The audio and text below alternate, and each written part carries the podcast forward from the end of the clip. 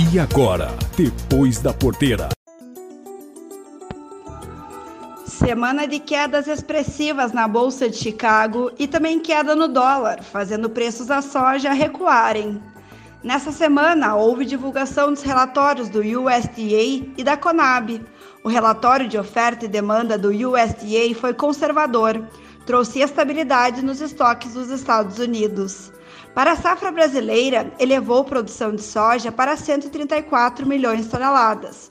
Reduziu a projeção de safra de soja na Argentina de 48 para 47,5 milhões de toneladas.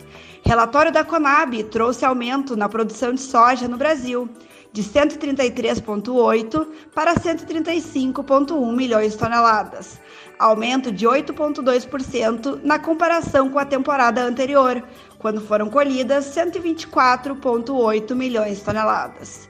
Bolsa de Rosário reduziu na quarta-feira a projeção de soja na Argentina de 49 milhões de toneladas para 45 milhões de toneladas. Além desses fatores, houve realização de lucros, contribuindo para as baixas na Bolsa de Chicago e continua no radar o clima na América do Sul, com atenção para a seca na Argentina e excesso de chuva atrapalhando a colheita no Mato Grosso. Contrato maio caiu de 14 dólares e 60 centos por bushel na segunda-feira para 14 dólares e 13 centos por bushel no fechamento dessa sexta-feira.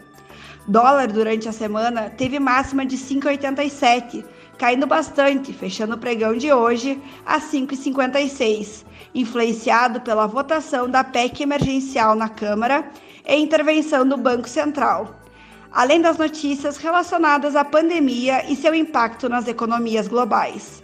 Quem desejar se manter informado e fazer os melhores negócios, conte conosco. Nos mande uma mensagem para o número 054 99922 2121 e receberá nossos informativos sobre o mercado da soja. Nos siga nas redes sociais, Franciele Link e Moeda da Terra, especialmente para o programa Depois da Porteira. Um abraço a todos! Esse foi o Depois da Porteira, o agronegócio em destaque.